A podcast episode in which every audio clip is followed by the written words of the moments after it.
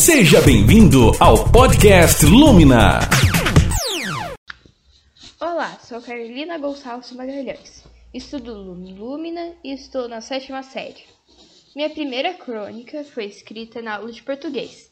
Foi difícil, pois tinha regras para seguir na hora da escrita. Mas depois ficou fácil.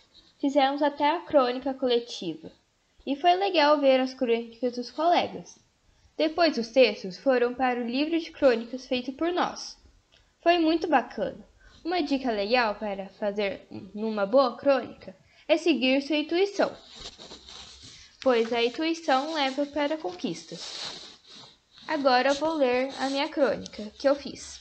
A realidade da quarentena. Meu primeiro dia de quarentena foi legal, pois pensei que seria só mais alguns 40 dias de férias em casa.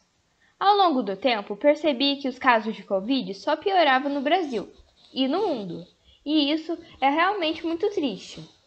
Além dessa tristeza, todos os dias de quarentena passaram a ser infinitos. Durante esse período, a maioria das coisas que aconteceram são ruins, mas também tivemos coisas boas, como estar próximos da família.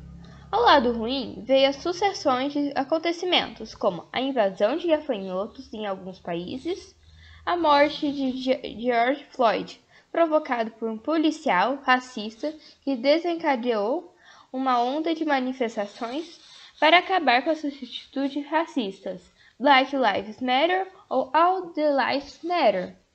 Mas não pense que a quarentena só está acontecendo coisas ruins. Pense que tudo melhorará nesse ano ou em 2021.